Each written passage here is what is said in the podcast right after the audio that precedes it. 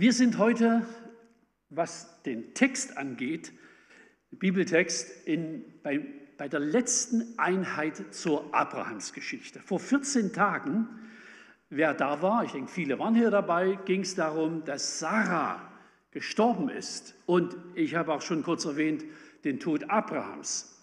Aber nach dem Tod Sarahs gibt es noch mal ein endlos langes Kapitel, ein wirklich ein richtig langes Kapitel, äh, in der es um eine ganz spannende Frage geht, nämlich wen kann Isaak heiraten? Eine Frau für Isaak wird gesucht in einer Umgebung, in der es potenziell wenig Frauen gibt.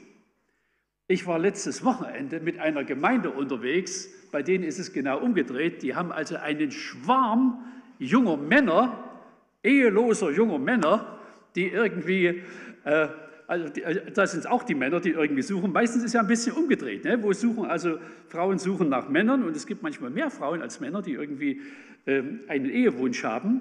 In dem Fall war es also so, hier ist, wird gesucht nach, einem, nach einer Frau für Isaak. Brautwerbung, ein ganz bekannter Text und wir werden uns in die Materie heute hineinbegeben. Und zunächst, äh, bevor ich also äh, ähm, einen größeren Abschnitt lese, erzähle ich einfach mal noch ein bisschen was. Wie geht es Abraham und Isaak? Ähm, ich hatte schon gerade erwähnt, Sarah war gestorben.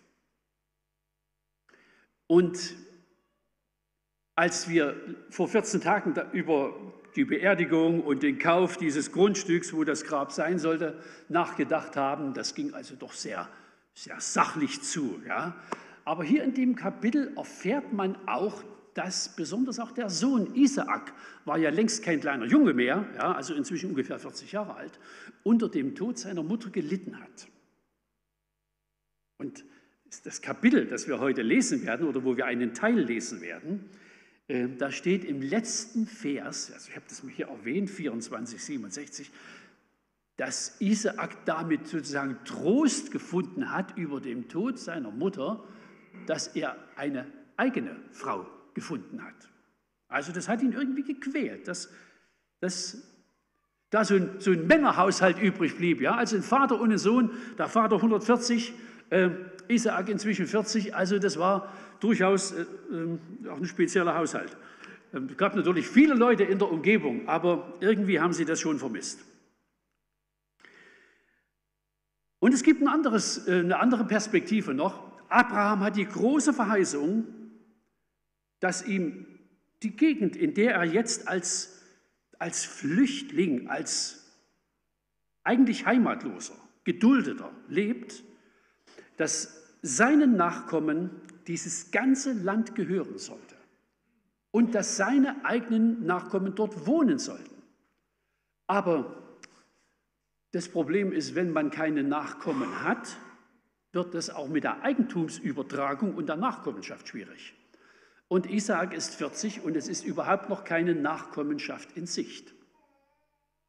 Und deshalb ist natürlich die Frage, äh, die steht auf der Agenda und sie steht auch mit einer gewissen Dringlichkeit vor den Männern.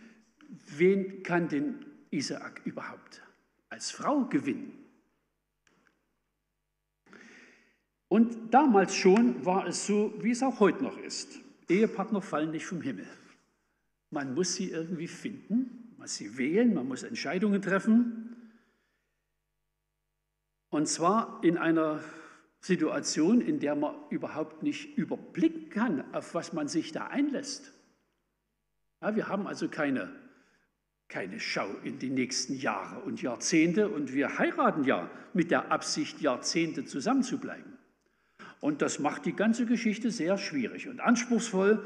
Und das war damals keinen Deut anders, wie das heute ist. Deshalb ist es auch ein Text, äh, bei dem ich sehr geradlinig versuche, einfach ein paar Schlüsse zu ziehen für, die, für ähnliche Fragestellungen, die uns heute bewegen, ähm, obwohl wir 4000 Jahre später leben. Und es ist so, in diesem Fall wird jemand beauftragt, diese Dame zu finden. Das ist ein sehr spezieller Job, den äh, Eliezer bekommt.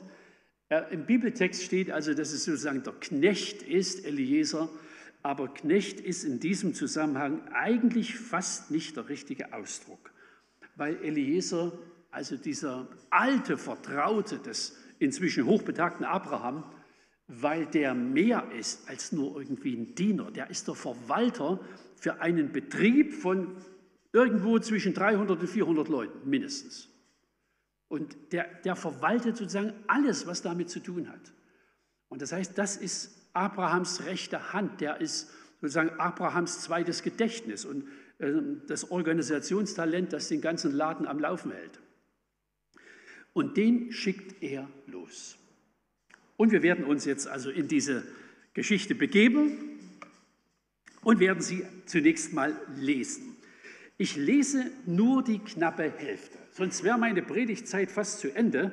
Das ist ein Kapitel, das ist also wirklich äh, bald 70 Verse lang und deshalb werde ich nicht alles lesen, aber ich lese 1 bis 27. Und äh, wer eine Bibel dabei hat, der kann gern mit aufschlagen. Wir werden dann auch noch mal ähm, reingucken müssen. An dieser und jener Stelle werden wir einfach noch mal ein paar Details herausholen. Ähm, aber zunächst lese ich mal und ich werde nach der NEU lesen. Wer also Elberfelder hat, der wird merken, es gibt also von der Wort, von der Textgestalt schon ein paar Unterschiede. Eine Braut für Isaac ist das bei mir überschrieben. Und wir finden diesen Text. Abraham war inzwischen sehr alt geworden und Yahweh hatte ihn in jeder Hinsicht gesegnet. Da sagte Abraham zu seinem ältesten Diener, der alles verwaltete, was er besaß, schwöre bei meiner Nachkommenschaft. Ich will dich schwören lassen bei dem Herrn, bei Yahweh, dem Gott des Himmels und der Erde, dass du meinem Sohn keine Frau auswählst, die hier aus dem Land Kanaan stammt.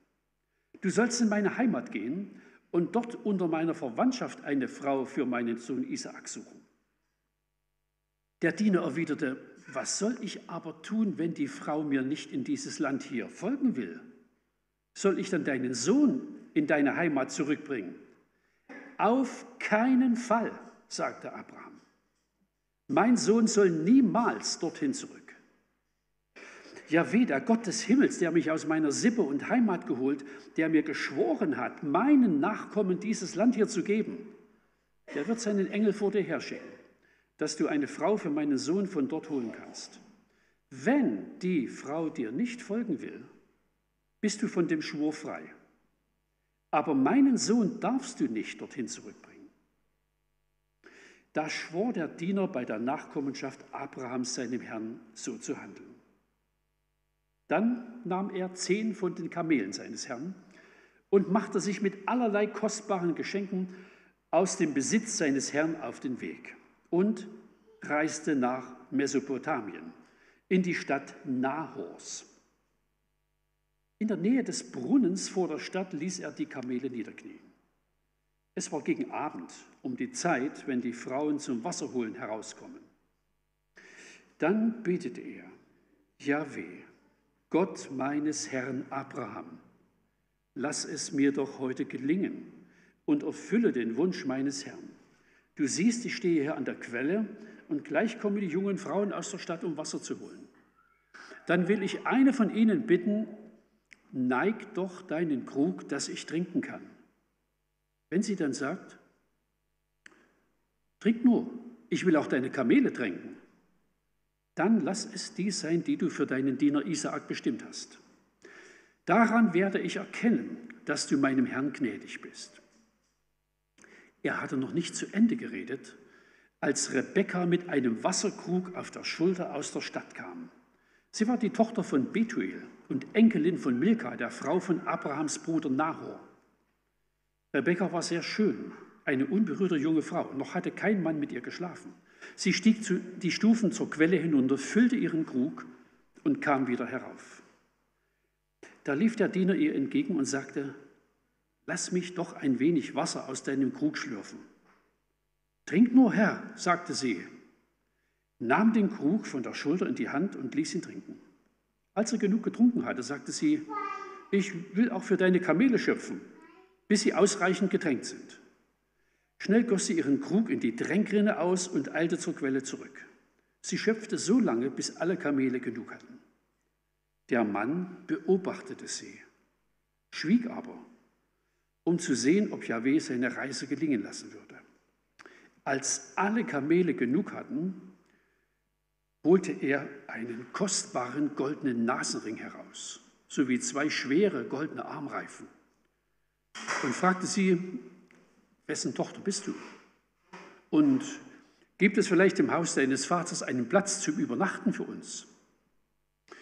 Ich bin die Tochter von Betuel, erwiderte sie, den, den Milka dem Nahor geboren hat.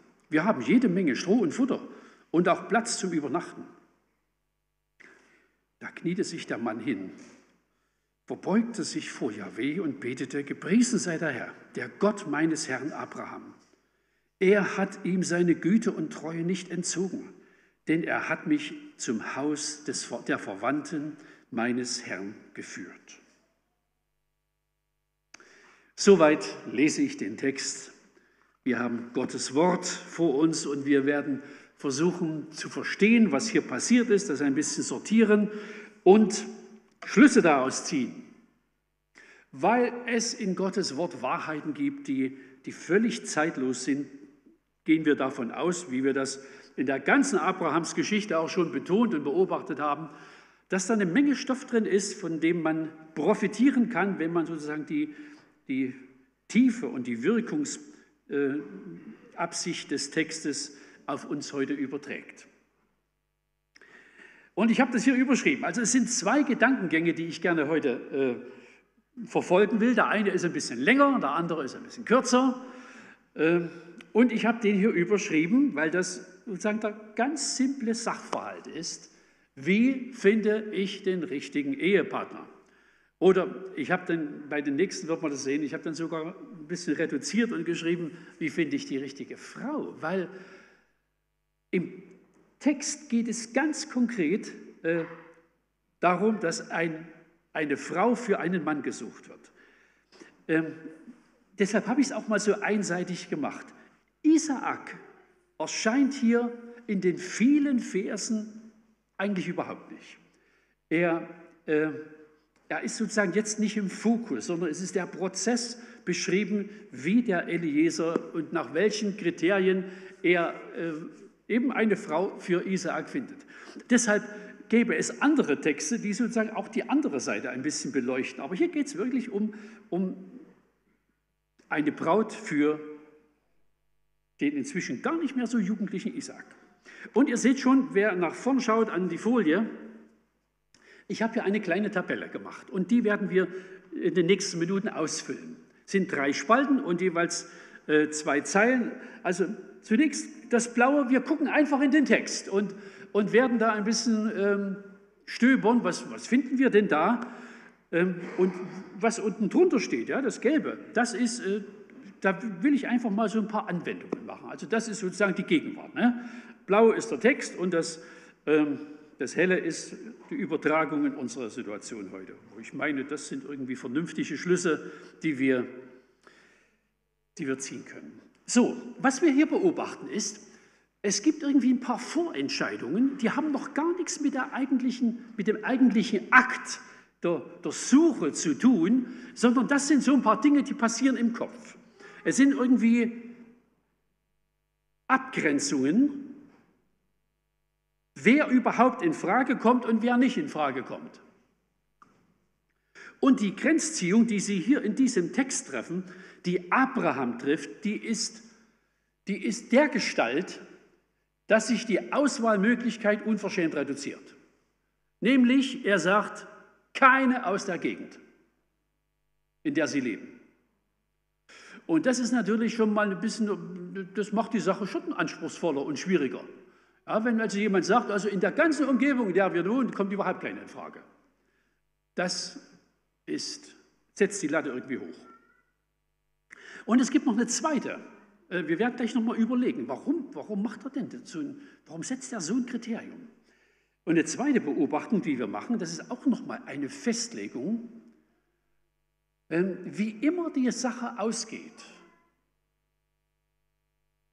Der Sohn Isaak, also das verfügt Abraham, ja, das ist also seine, seine Weisung als Patriarch, aber Isaak sieht es offenbar ganz genauso. Ähm, eine Rückkehr in die alte Heimat ist ausgeschlossen. Und wir überlegen einmal, und ich betone das deshalb ein bisschen, für diese Vorentscheidungen braucht man irgendwie gewisse Begründungen. Das ist jetzt nicht eine Sache, die wir sozusagen aus dem, aus dem Bauch heraus treffen, sondern man braucht irgendwie gut begründete sozusagen Rahmenvorgaben, in dem sich irgendwie das, das Nachdenken und Suchen überhaupt bewegt. Das sind nicht unendlich viele, aber es sind zwei ziemlich scharfe, die er hier trifft. Also das eine ist keine Frau aus Kanaan, also aus der Umgebung. Es steht nicht im Text, warum das so ist, aber ich will mal eine Vermutung äußern. Das Land ist Abraham und seinen Nachkommen zugesagt. Und das heißt, wenn die Nachkommen da wohnen sollen, müssen die bisherigen Bewohner aus irgendwelchen Gründen und auf irgendeine Weise verschwunden sein. Und das heißt, dass, ich glaube nicht, dass Abraham das alles schon übersehen hat, aber es wird so, dass äh, sag mal, diese, die, diese Völker, diese Gruppierungen, die Volksgruppen, die in Kanaan lebten, es gibt ja eine ganze Reihe, dass sie durchweg beschrieben werden als, als Menschen, je, je weiter die Zeit fortschreitet, ja, als Menschen, die Götzen dienen, die abscheuliche, zum Teil also wirklich entsetzliche religiöse Praktiken betreiben bis hin zu Kindesopfern und, und ähm, also Fruchtbarkeitskulten mit, mit, mit sexuellen Entartungen in jeder Form. Und Gott kündigt an, dass, er sagt auch mal, ja, dass das Maß, das Sündenmaß ist noch nicht voll. Aber 400 Jahre später, 450 Jahre später, ist es dann soweit, dass diese Völker wirklich vertrieben werden. Und sozusagen aus dieser, aus dieser Volksgruppe ohne Zukunft sollte Isaak keine Frau haben. Und das andere ist keine Rückkehr nach Mesopotamien. Wir hatten das vor 14 Tagen erzählt, ja, also Abraham gehört noch gar nichts, außer inzwischen diesem, diesem Stück Erde, ja, wo die Höhle ist und ein Feld dazu, wo seine Sarah begraben ist. Sonst hat er an diesem Land überhaupt kein Eigentumsrecht aber eine große und mehrfach von Gott wiederholte Verheißung. Und deshalb ist für ihn sonnenklar, unsere Zukunft ist hier. Eine Rückkehr nach Mesopotamien, wie nett die Frau und wie, wie attraktiv die Umgebung auch sein mag, kommt überhaupt nicht in Frage. Das sind also so äh, gewisse Vorentscheidungen, das sind Rahmenbedingungen, die hat Abraham nicht so wild erfunden, sondern sie hängen zusammen mit der Berufung Gottes. Und ich glaube, das ist für, jetzt auch für, für einen Menschen, der heute anfängt nachzudenken über, über einen Ehepartner, über eine Frau, macht es wirklich Sinn, im Kopf ein paar Dinge zu sortieren, bevor man sucht und bevor man sich auf, den, auf die Reise macht und ein Inserat aufgibt oder irgendwas tut, um den Menschen zu finden, mit dem man das Leben teilen will. Und ich habe das hier mal geschrieben. Wisst ihr, ähm, diesen Katalog würde ich nicht so, so ganz so ewig lang machen. Aber es gibt einfach sozusagen ausschließende Beobachtungen oder Kriterien. Das sagt die Schrift schon auch sehr deutlich, ja, dass wir ähm, das Leben mit einem Menschen teilen wollen, der in der in der wesentlichsten Ausrichtung des Herzens, in der Glaubensausrichtung, irgendwie parallel tickt. Man kann auch in einer äh, Beziehung, die nicht im Glauben nicht gleich ist, alt werden. Aber es gibt immer Defizite, immer auch, sagen wir mal, Lebenselemente, bei denen gewisse Schwierigkeiten vorprogrammiert sind. Die Erfahrung zeigt es, äh, dass es einen Einfluss gibt. Die Älteren kennen alle noch äh, Kurt Gehrig, Annemaries Vater. Und der hat mal erzählt, er hat also über lange Zeit einfach eine, sozusagen eine Art Statistik geführt, äh, wie das mit Geschichten weitergeht, wo ein gläubiger Mensch einen Ungläubigen heiratet. Und seine Erfahrung war, die absolute Mehrheit nimmt eine Entwicklung weg vom Glauben. Und allein schon sozusagen ein Blick in die Statistik sagt, seid vorsichtig. Das macht keinen richtigen Sinn. Und dann gibt es natürlich ganz praktische Dinge. Ja? Also ähm, es gibt eine gewisse Einsamkeit des Glaubens. Meine Schwiegermutter hat ja 40 Jahre für ihren Mann gebetet, ehe er zum Glauben gekommen ist. Und sozusagen in dieser Zwischenzeit hat sie oft geklagt, dass, dass sie sich sozusagen sehr einsam fühlte, weil sie im Glauben keinen Partner hat. Er hat einen guten Ehemann, aber keinen Glaubenspartner. Es gibt niemanden, mit dem sie beten kann, niemanden, mit dem sie sozusagen gemeinsam über bestimmte Themen reden kann. Und die ganz große Preisfrage, da könnte Christina noch viel mehr erzählen, ist dann die Frage, wie erzieht man denn Kinder, ja, wenn es sozusagen zwei verschiedene Denkrichtungen gibt, zwei verschiedene Schwerpunktsetzungen sozusagen in der inneren Überzeugung. Mein Schwiegervater war also in der früheren Zeit durchaus äh, überzeugt, auch in der SED, und das war also durchaus äh, auch nicht bloß eine aus Vorteilsgründen, sondern jedenfalls eine Zeit seines Lebens war er davon auch überzeugt. Und meine Schwiegermutter ist zum Glauben gekommen. Und das ist also nicht ganz einfach gewesen in, dieser, in diesen Jahrzehnten, wo also auch die Kinder klein waren. Deshalb halte ich das für eine, für, sozusagen für eine Vorentscheidung, die irgendwie im Kopf und im Herzen fest sein sollte. Die würde ich immer empfehlen. Und zwar so gewiss, wie Abraham gesagt hat, hier aus der Gegend soll sie nicht sein. Gehen wir mal in die mittlere Spalte. Wenn man dann die Frage stellt, was, welche Kriterien setzt man denn an? Also wer soll es denn sein? Dann kann man an vieles denken. Aber es gibt ein paar Sachen, die sind irgendwie ziemlich weit oben. Und ich habe hier geschrieben, Schönheit. Das war nicht Eliesers erste äh, Idee. Aber in der Berichterstattung ist es das Erste. Ähm, er hatte noch nicht zu Ende geredet, Vers 15, als Rebekka mit einem Wasserkrug auf der Schulter aus der Stadt kam. Sie war eine Tochter. Äh, Rebekka, Vers 16, war sehr schön. Rebekka war sehr schön erzählt. Ähm, natürlich schaut jeder Mann, jede Frau auch, vielleicht nicht ganz so intensiv, aber irgendwie auch danach, äh, nach dem Äußeren eines Menschen. Und ich will das mal sagen, ich habe die Überzeugung, Gottes Furcht macht Menschen schön. Ich mache das, manchmal, das auch manchmal, wenn ich so einfach ein bisschen vergleiche, ja, wenn, so, wenn man junge Leute beobachtet. Ähm, wer sozusagen in jeder Pfütze dieser Welt schon mal gelegen hat, das hinterlässt ja auch Spuren. Glaube hat durchaus etwas, was Menschen adelt. Und das hier im Text, ja, das fällt irgendwie nebenbei ab. Das war halt gerade ein Mädchen, was schön war. Ja, und das, das war gar nicht so sein, sein, sein erstes Begehren, dass er, dass er geguckt hat, wer ist denn die Schönste von denen, die hier anrücken. Aber es war halt gerade irgendwie ein schöner Mensch. Also das ist nicht, ähm, nicht völlig nebenbei. Das ist kein Unsinn. Ja? Also das fällt hier irgendwie mit ab. Aber worauf er wirklich schaut und das gewissermaßen als Kriterien setzt, ist, ist irgendwie eine Schönheit ihres Wesens, ihres Charakters. Schaut nochmal an, ähm, was er betet. Es ist natürlich eine ganz spezielle Situation. Der Mann hat keine Zeit. Da konnte er sagen, jetzt schlage ich mein Zelt auf und bleibe mal hier 14 Tage an dem Brunnen hocken.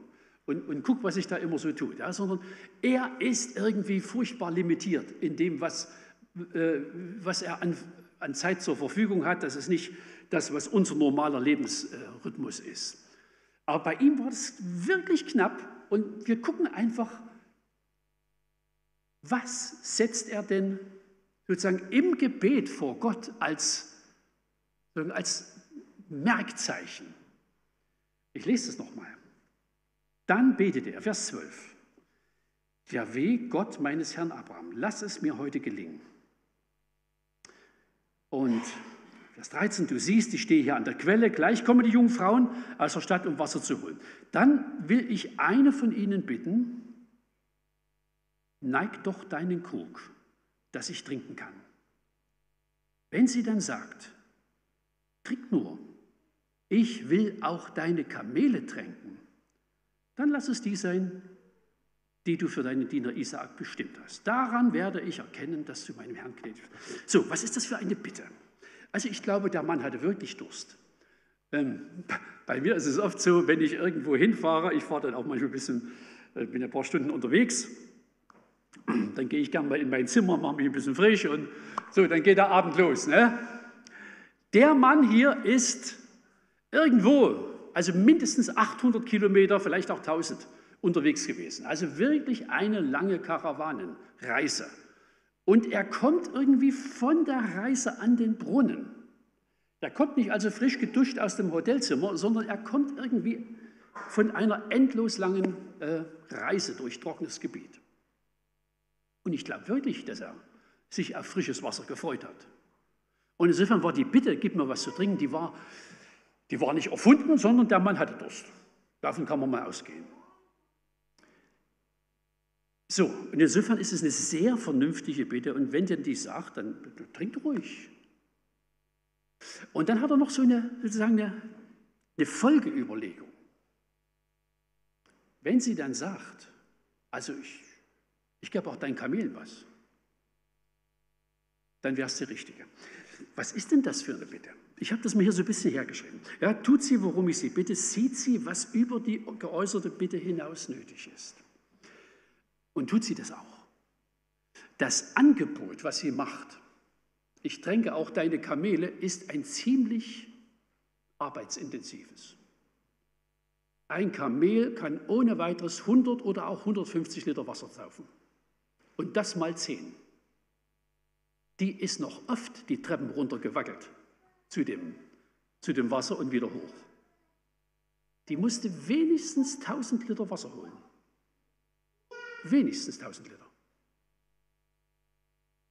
Und sie hat, das hat sie auch gewusst. Das war nicht das erste Mal, dass sie Kamele gesehen hat. Und sie lässt sich darauf ein und, und nee, sie lässt sich nicht darauf ein, sie bietet es an. Und das heißt, Eliezus hält Ausschau nach jemand, der, der nicht nur tut, was unbedingt erforderlich ist und da irgendwie gelernt hat, dann Notwendigkeiten zu sehen und sich selber anbietet, sie auch zum Erledigen. Das ist ein unglaublich wertvoller Zug. Der ist übrigens im Jahr 2021 immer noch so wertvoll. Man kommt ja manchmal hier ins Gemeindehaus und irgendwelche Leute werkeln irgendwo rum. Häufig sind das einfach Leute, die sehen, es müsste was gemacht werden und die es machen. Das sind oft die Menschen, die Dinge am Laufen halten. In einem Haus, in einer Gemeinde, einer Familie. Und von, von daher, ja, sozusagen in dem ganz kleinen Zeitfenster, das der Mann hat, äh, sozusagen das zu, darauf zu achten, sozusagen irgendwie zu gucken, also wenn sie das macht, dann ist sie bestimmt der Richtige. Das ist, finde ich, irgendwie unheimlich pfiffig, klug, sinnvoll, irgendwie zielführend. Und wir gucken einfach ein bisschen weiter. Ähm, das Gelbe ist ja hier unten, wir übertragen das. Und äh, wenn Männer Ausschau halten, übrigens, wenn sie es tun, tun sie genau das Richtige. Das ist völlig normal, dass ein junger Mann Und es ist nicht normal, es ist empfehlenswert, es ist richtig. Es ist das, das Sinnvollste, was er tun kann in dem Alter. Zu schauen, mit wem kann ich das Leben teilen. Und eben hinzugucken, was ist denn das für ein Mensch? Ich habe ja einfach mal geschrieben, Wasser schöpfen. Ja? Und ihr wisst, was ich meine. Also diese, diese Bereitschaft, irgendwie Dinge zu sehen und anzupacken. Und manchmal kristallisiert sich das schon deutlich unter 20 heraus, ja? ob das ein Mensch sozusagen auf diesen Bahnen unterwegs ist oder ob man jeden Handgriff erbitteln und erbetten und was weiß ich muss. Das, da braucht man keine 50 Jahre alt sein, um sowas zu beobachten. Und ich würde das gern auch sozusagen in die Richtung der Mädchen äh, sagen. Die, die Frage ist ja in der Tat, womit wirbt ein junger Mensch? Womit wirbt ein Mädchen? Und es gibt ein bisschen so eine Strömung auch in unserer Zeit. Ja. also die, der Schwerpunkt ist, hat mit Äußerlichkeiten zu tun, mit Attraktivität. Das ist aber nicht der ganze Mensch. Und es gibt Männer, die gucken auf mehr als auf das Äußere. Gott sei Dank gibt es sie. Und ich halte es auch für unverzichtbar, dass es so ist. Und deshalb ähm, kann man auch erkennen, ja, was, was, was sind Tugenden, die immer noch wertvoll sind. Die sind nicht so aufregend, die, sind nicht, die liegen auch nicht so ganz auf der Oberfläche. Aber für die Gestaltung des Lebens sind sie ein äußerst wertvolles Kapital. Also praktische Dinge, Wasser schöpfen, Bereitschaft einfach auch zum, zum Tätigsein, zum, zum Arbeiten. Äh, Christus-Nachfolger. Es, ich habe das vorhin schon erzählt. Ja, das soll ein Mensch sein, der gläubig ist. Ich würde auch noch sozusagen eine Kohle nachlegen und ein bisschen überlegen oder fragen, wie sieht denn das denn aus, wie ein Mensch Christus nachfolgt? Und da gibt es schon auch sehr große Unterschiede.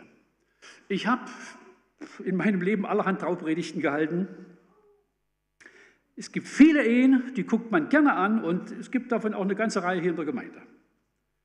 Und es gibt ein paar, wo ich mir heute die Haare raufe und sage, da hättest du nie die Traupredigt halten sollen. Weil damals schon erkennbar war, es gibt irgendwie Tendenzen und Entwicklungen, Eigenheiten, Nachlässigkeiten, wo zu befürchten ist, Möglicherweise geht es schief. Es ist einfach sehr ungewiss. Und ich könnte sofort zwei, drei Ehepaare erzählen, aufzählen, wo ich heute sagen würde, ich würde es weigern, verweigern, diese äh, deine Traupredigt zu halten. Also ich meine auch wirkliche Christusnachfolge. Wie sieht die denn aus? Und da merkt man schon auch im, auch im Jugendleben, ja, in der Jugendgruppe, äh, ob jemand engagiert dabei ist, ob jemand immer gezogen werden muss, da gibt es große Unterschiede. Und ja, da kann man also schon irgendwie auch eine Ähnlichkeit finden, wie man das selber für richtig hält. Und dann habe ich hier noch so eine Frage gestellt, wo trifft man sie? Es war damals natürlich, äh, die Auswahl war nicht so sehr groß. Er hätte auch ans Stadttor gehen können. Das war ja auch so eine, so eine Geschichte, ich habe das hier oben geschrieben, ja, habe es noch gar nicht erwähnt. Also er geht zum Brunnen, an die Quelle. Er hätte natürlich auch woanders hingehen können mit seinen Kamelen. Ja? Also es war insofern ein bisschen naheliegend, wer, wer von der Reise kommt, wer mit durstigen Kamelen kommt, der muss irgendwo äh, auch hingehen, wo es was zu saufen gibt für die Tiere, die also da tagelang unterwegs waren. Also es ist irgendwie naheliegend. Aber wisst ihr, man trifft sie halt nicht überall. Also zunächst mal reist er 800 Kilometer, um einfach an den Ort zu kommen, wo ähm, wo man also wo suchen soll. Und das ist heute genauso. Wo trifft man sie? Äh, es, gibt, es gibt Zusammenhänge, wo es einfach also, wo naheliegend ist. Wenn ein Mensch dort ist, dann meint er das wahrscheinlich ziemlich ernst. Deshalb sind Freizeiten, Bibelschulen oder was weiß ich auch, auch gute Orte, wo man einfach auf Menschen trifft, die irgendwie ähnlich ticken die wirklich dazulernen wollen, die mit Jesus unterwegs sind, Deshalb ist Freizeitarbeit, ja, ist das ein unendlich wichtiges Feld und es ist zu beklagen, dass durch Corona vieles ausgefallen ist. Das ist in der Tat ein, da ist auch der Zugang zu einem gewissen Markt versperrt. Ja, das, ist, das klingt ein bisschen komisch, aber es, es, es ist einfach so. Denn man trifft sie nicht überall. Äh, deshalb auch eine Einladung. Ja? Also so die Orte, wo sich Christen treffen, das ist auch eine gute Plattform. Also einfach die zu treffen, die eben auch mit Jesus unterwegs sind. Und wir gucken nochmal die letzte Spalte an. Erwartung. Es gibt hier ein paar Erwartungen, die man in dem Text äh, vorfinden kann. Und das ist durchaus interessant. Zunächst mal, es gibt eine an Menschen. Also Abraham geht nicht zu seinem Sohn und sagt, guck dich mal um, sondern es gibt einen Vermittler. Das hängt durchaus mit der Kultur jener Zeit zusammen.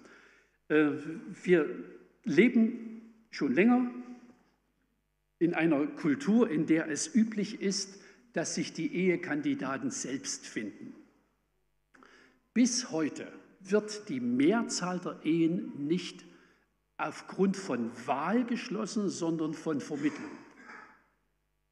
Können wir uns gar nicht richtig vorstellen, müssen wir auch nicht einführen, aber ähm, damals war es auf jeden Fall so, dass, die, äh, dass also die Kandidaten sich nicht selber beworben haben und ins Gespräch gekommen sind, sondern dass es irgendwie Freunde gab, die Eltern. Jedenfalls die Ehe wurde sozusagen arrangiert. Was übrigens im Durchschnitt überhaupt nicht heißt, dass sie etwa prinzipiell unglücklicher sind. Man kann sich durchaus auch lieben lernen. Und mitunter wissen die Leute auch, die sozusagen eine Ehe anbahnen, haben auch eine Vorstellung, was Sinn macht und was nicht. Also insofern muss man das jetzt nicht nur etwa mit Argwohn betrachten. Und es geht ja auch gut hier. Also zunächst, es gibt eine Erwartung an Menschen, dass sie diesen Prozess also mit Geschick und Umsicht führen. Er nimmt ihm sogar einen Schwur ab. Also NEU, in der ähm, Elberfelder Übersetzung gibt es eine ganz komische Schwurformel. Ähm, in der NEU ist es so übersetzt, äh, er schwört bei der Nachkommenschaft. Das heißt nichts anderes, ähm, wenn du das versemmelst, wenn du sozusagen gegen äh, die, den Willen des Auftraggebers verstößt, dann sollen sozusagen die, dann sollte die erwartete oder potenzielle Nachkommenschaft Rache üben, wenn du das bewusst hintergangen hast, was der Auftraggeber dir gesagt hat. Also wenn der äh, Elimelech gesagt hat, 800 Kilometer ist mir einfach zu weit, ich, ich verschwinde hier mal 100 Kilometer, da sieht mich Abraham nicht mehr und bringe eine mit. Ja? Äh, und irgendwann wäre das rausgekommen. Dann heißt das also, dass sozusagen die Nachkommen den Elimelech hätten bestrafen sollen, äh, weil er den Schwur gebrochen hat. Also es ist sozusagen ein, ein, eine Schwurformel, die äh, den Nachkommen, die sozusagen auf die Nachkommen überträgt, dass der, dass der Auftrag sachgerecht ausgeführt worden ist. Also ist nicht ganz harmlos. Was, äh, ich habe hier geschrieben, Eliezer, äh, Elimelech habe ich schon gesagt, Eliezer ist nicht zu beneiden. Es ist wirklich ein anspruchsvolles äh, Ding, was er da erledigen soll. Das Zweite ist, worauf Sie achten, ist die Frage, also er versucht einfach irgendwie Kriterien zu nennen und betet zu Gott und sagt, wenn das und das geschieht, dann ist es bestimmt. Das ist eine ganz spannende Frage. Ähm, darf man das von Gott erbitten, dass er bei so einer wichtigen Frage uns durch irgendwelche äh, unterstützenden Gewissheiten hilft zu verstehen, das ist jetzt richtig. Ich würde das nicht prinzipiell ablehnen. Habe als junger Mensch da auch manche Experimente gemacht und Dinge, wo ich heute sage, das war Unsinn. Aber das würde ich also niemand mehr empfehlen.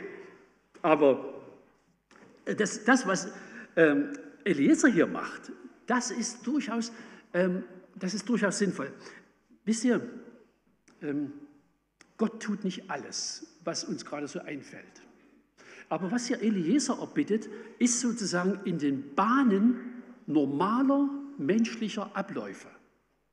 Und ich glaube, in diesem Zusammenhang kann, können wir wirklich von Gott Dinge erbitten, dass er uns mit Gewissheit ausstattet. Ich habe dann auch in der gelben Spalte noch was drinstehen.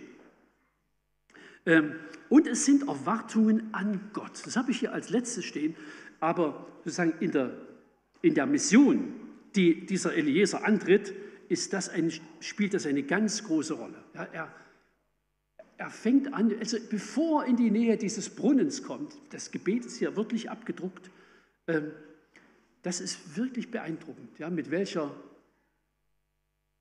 Inbrunst er sich an Gott wendet und Segen zu seiner Reise erbittet. Es ist auch so, ja, ich habe vorhin gesagt, der ist, der ist wochenlang unterwegs, der Mann. Und er hat nicht x Versuche äh, und kann das auch nicht endlos ausdehnen. Also er ist darauf angewiesen, dass es irgendwie eine Antwort gibt und Gott gewährt sie ihm auch. Und ich habe einfach so, so, zur Anwendung noch ein paar Dinge ne, geschrieben hier. Bitte um Führung. Also wir auch nicht erst in dem Moment, wo, wo es soweit ist, ja, sondern einfach auch als Grundhaltung. Ich weiß auch von, von manchen Eltern, die schon lange für ihre Kinder beten, dass sie gute Wege gehen, dass sie die richtigen Entscheidungen treffen. Und da macht man genau das Richtige. Wir bitten es von Gott, ja, dass er bestimmte Dinge verhindert, dass er Dummheiten äh, verhindert, dass er vor, vor Kurzschlusshandlungen bewahrt und was weiß ich so. Wir bitten um Führung. Und was ich hier geschrieben habe, frage weise Leute. Ähm, hier war Eliezer dazwischen. Es gibt auch andere Leute. Also diesen Vermittler gibt es heute nicht, aber es gibt in der Umgebung andere Leute, Freunde, Eltern. Es ist keine Schande, bei so einer wichtigen Frage auch die Meinung anderer Leute einzuholen. Das ist durchaus klug. Und dann habe ich hier noch einen, einen Satz geschrieben, der, der, mich in den letzten Jahren, letzten zwei Jahrzehnten vielleicht besonders äh, oft irgendwie berührt hat. Ich habe geschrieben, sei entscheidungsfähig. Ich habe äh, oft beobachtet, junge Menschen, auch Beziehungen, die sich anbahnen und irgendwann wieder auseinandergehen. Und wenn man ein bisschen nachfragt, äh, wie, wie das kommt, es, es gibt eine Entscheidungsfurcht, eine, eine Scheu, sich festzulegen bei einem Weg, den man nicht überblicken kann. Und das Wort Gottes lehrt uns durchaus, dass wir im Vertrauen auf Gott uns festlegen können. Wisst ihr, ähm, es gibt sozusagen eine Reihe von Vernunftkriterien. Und man kann heiraten. Ich habe am Ende geheiratet, weil nichts dagegen sprach. Ja, ich ich habe kein Zeichen vom Himmel gekriegt, mir ist nix, kein Zettel runtergefallen oder niemand im Traum erschienen aber ich hatte den Eindruck, es spricht nichts dagegen, sondern eher manches dafür. Und das hat mir gereicht. Also sozusagen eine Entscheidungsfähigkeit, die einfach Dinge versucht zu sortieren, die darum betet und die dann sagt, und jetzt ist es soweit. So, das ist der erste Gedankengang, ja, den man aus diesem Text gewinnen kann. Wie findet man die richtige Frau? Es gibt natürlich analog oder jedenfalls in vielen Punkten eine Entsprechung auch im Blick auf den richtigen Mann finden, aber das ist halt der Gegenstand des Textes. Ich würde gerne noch eine zweite, äh, Gedanken, einen zweiten Gedankengang äh, kurz ansprechen, der in diesem Text auch angelegt ist. Heute ist ja ein spezieller Tag, nicht nur weil Thomas Geburtstag hat oder weil ein Enkelsohn von mir heute auch Geburtstag hat, sondern weil heute Wahl ist. Das ist äh, für ein Land ein wichtiger Tag. Und wir finden in diesem Text etwas, ein Element, das hat mit, diesem, mit dem, was in unserem Land heute geschieht, durchaus auch einen Berührungspunkt. Und den will ich kurz erwähnen. Die Heilige Schrift erzählt an vielen Stellen, dass das, was Gott tut und das, was Menschen tun, ziemlich geheimnisvoll verwoben ist. Gott bindet sich häufig an das, was Menschen tun, macht aber trotzdem souverän seine Geschichte. Aber er macht sie nicht ohne Menschen. Ich habe einfach mal so einen völlig anderen Text geschrieben ja, aus dem Neuen Testament. Da geht es darum, wie ein Mensch zum Glauben kommt.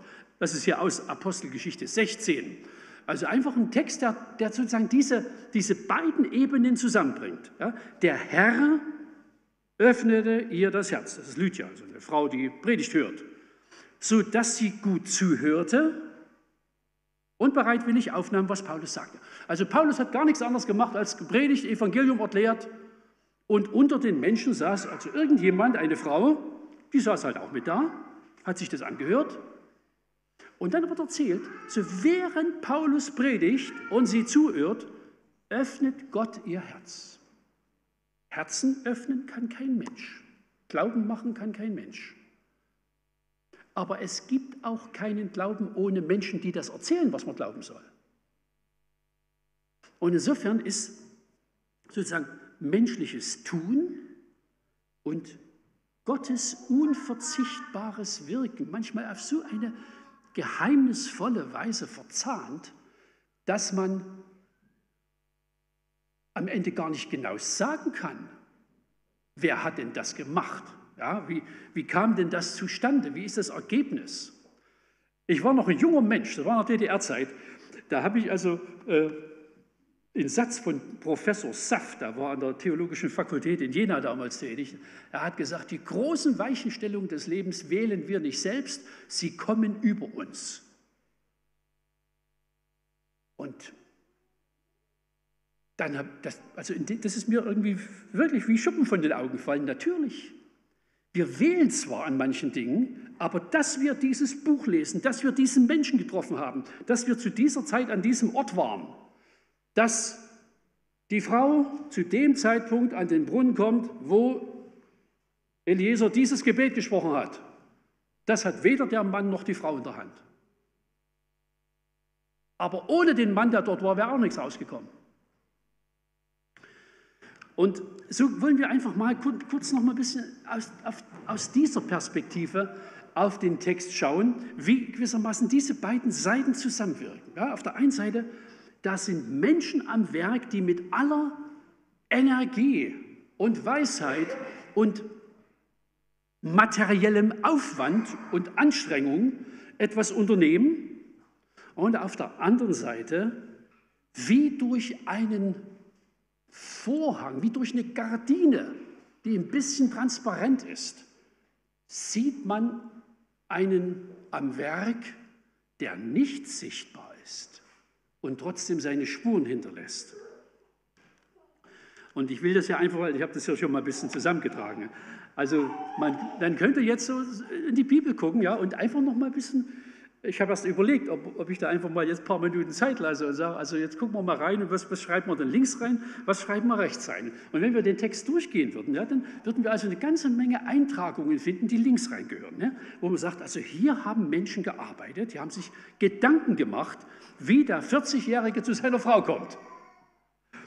Also, sie ziehen also Schlüsse aus der Geschichte, ja, bei den, bei, den, bei den Festlegungen, was in Frage kommt und was nicht. Oder dann, dann die lange Reise.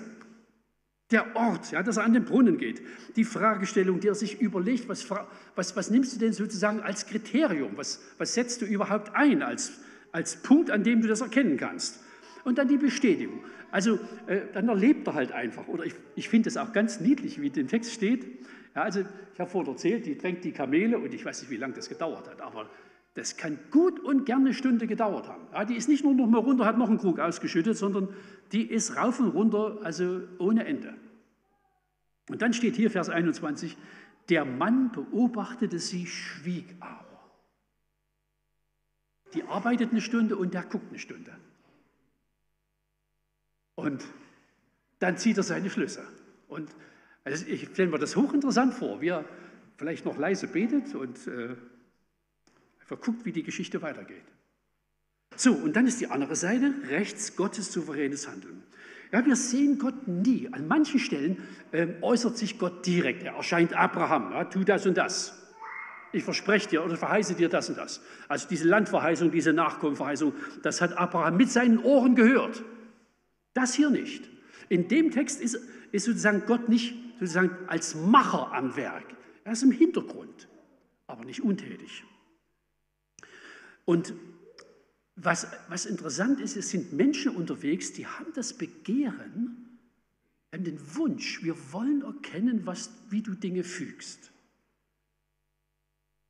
Und sie sind sich am Ende so gewiss, das war eine Geschichte, die Gott gemacht hat. Ich habe ja einfach nochmal so ein paar, paar Texthinweise geschrieben. Das ist auch in der, sozusagen in der, in der, im, im Erzählduktus des Textes sehr schön gemacht. Ich lese nochmal den Vers 26. Also das war, wo das Mädchen sagt, ja, kannst gern zu uns kommen, wir haben Stroh und Platz und alles Mögliche, kannst gern kommen. Da kniete sich der Mann hin das war noch in der Gegend vom Brunnen. Waren vielleicht inzwischen die ganzen anderen Leute da, die auch Wasser holen wollten. Dann kniet er sich hin und fängt an zu beten und sagt, Gepriesen sei der Herr, der Gott meines Herrn Abraham.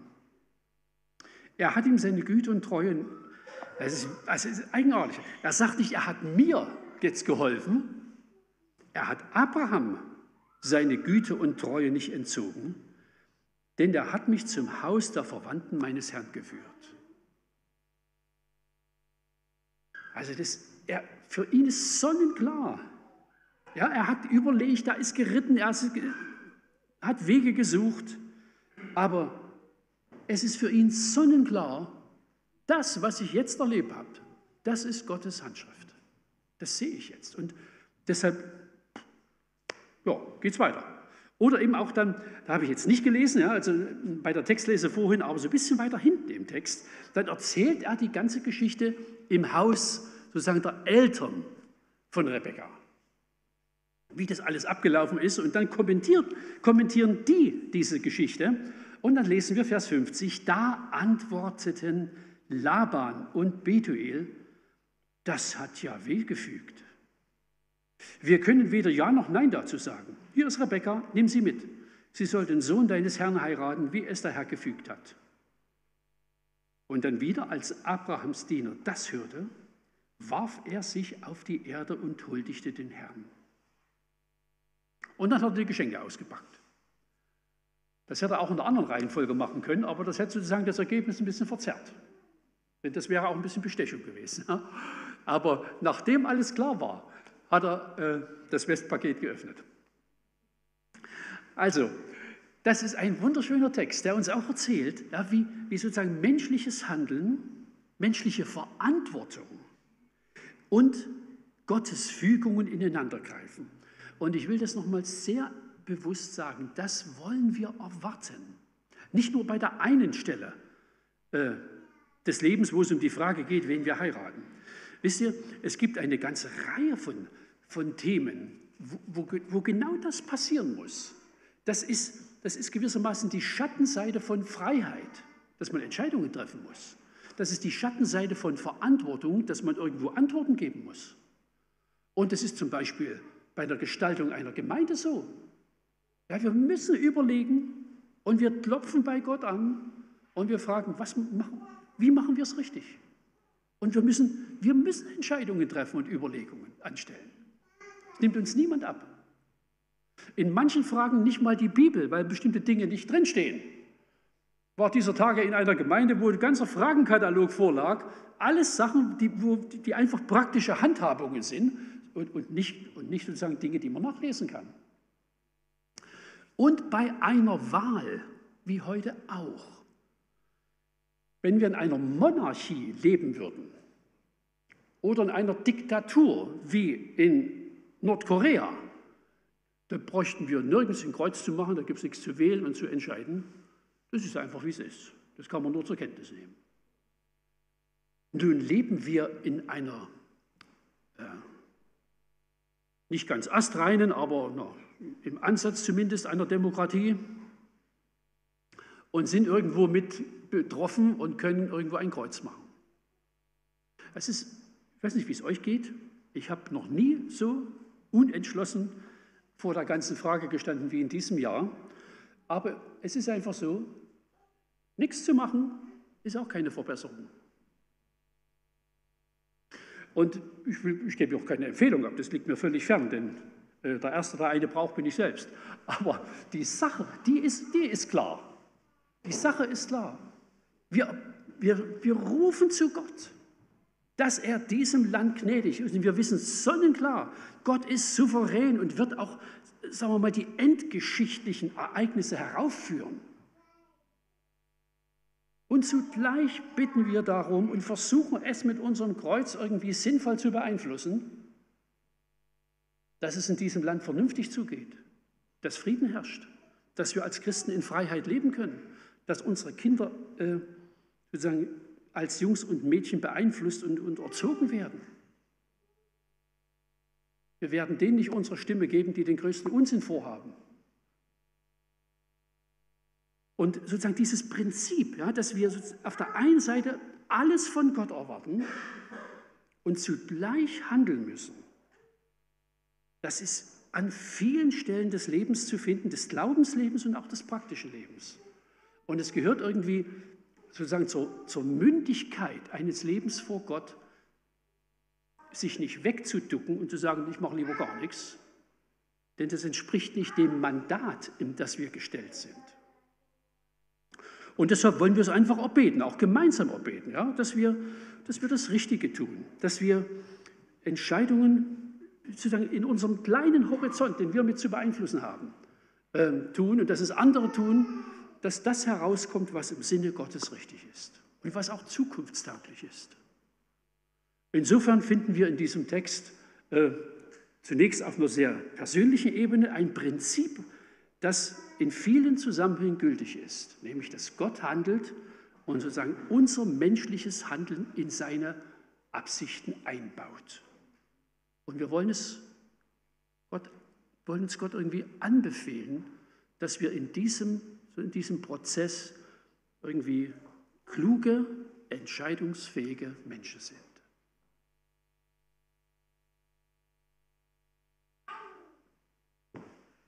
Thank Thank you.